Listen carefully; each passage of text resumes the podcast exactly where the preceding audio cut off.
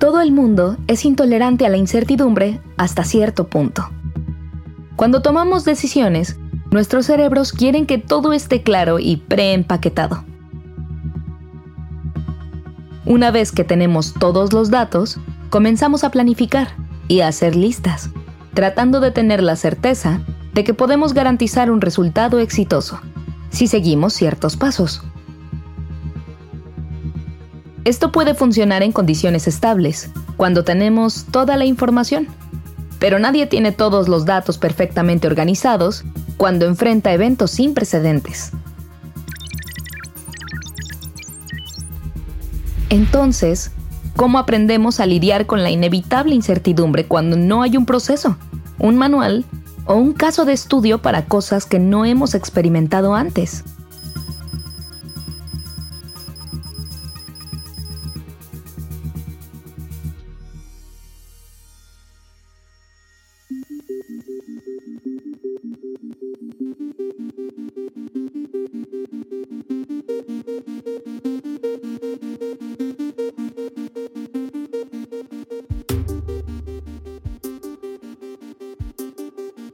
Abrumados por la falta de información.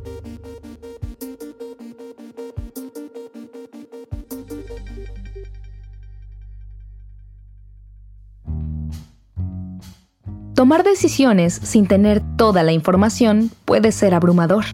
Se nos dice que debemos adaptarnos y ser ágiles, pero sin ver el panorama completo es como si se esperara que atravesemos una habitación oscura en la que nunca hemos estado antes y que lo hagamos sin chocar con un muro o algún mueble. Nuestro cerebro quiere un mapa de esta habitación para definir el mejor camino a seguir. Así que hacemos un plan con actividades como obtener una lista de todos los muebles de la habitación y acciones como ubicar todas las paredes. Pero esas actividades son imposibles de lograr porque nadie ha estado nunca en esta habitación. I will try this. Um, my father accepts that I want to create for myself, not follow in his footsteps. Not my work. Might. I'm gonna need to do a little better than might. Oh, thank you for your contribution, Arthur. Forgive me for wanting a little specificity, Eames. Specificity?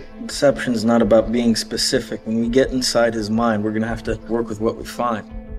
En la película de 2009, Inception, protagonizada por Leonardo DiCaprio, hay una escena que presenta este tipo de dilema. Espías corporativos intentan convencer al director general de una empresa de que la divida en dos corporaciones diferentes. Pero en lugar de robarle secretos corporativos y tratar de chantajearlo, intentan una forma innovadora de lograrlo.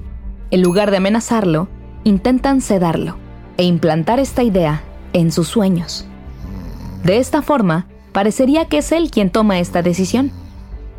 En esta escena, planifican cómo entrarán en los sueños del sujeto para implantar la idea y salir con éxito en menos de 10 horas. Algunos miembros del equipo quieren crear un plan detallado. Pero el líder les hace ver que solo pueden planear hasta cierto punto, ya que nadie ha estado dentro de la mente de esta persona, y aceptan que el plan tendrá que adaptarse a lo que sea que se encuentren ahí. Esto es exactamente lo que vivimos cuando enfrentamos una situación nueva. Una situación nueva es como un mundo nuevo en el que nadie ha estado antes.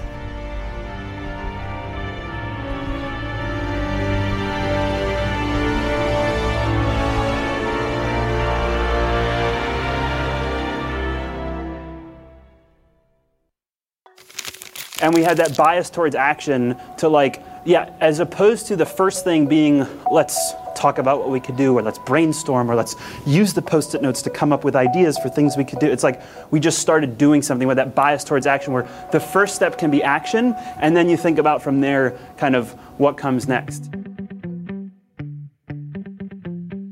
Solo podemos planificar en torno a lo que conocemos y controlamos.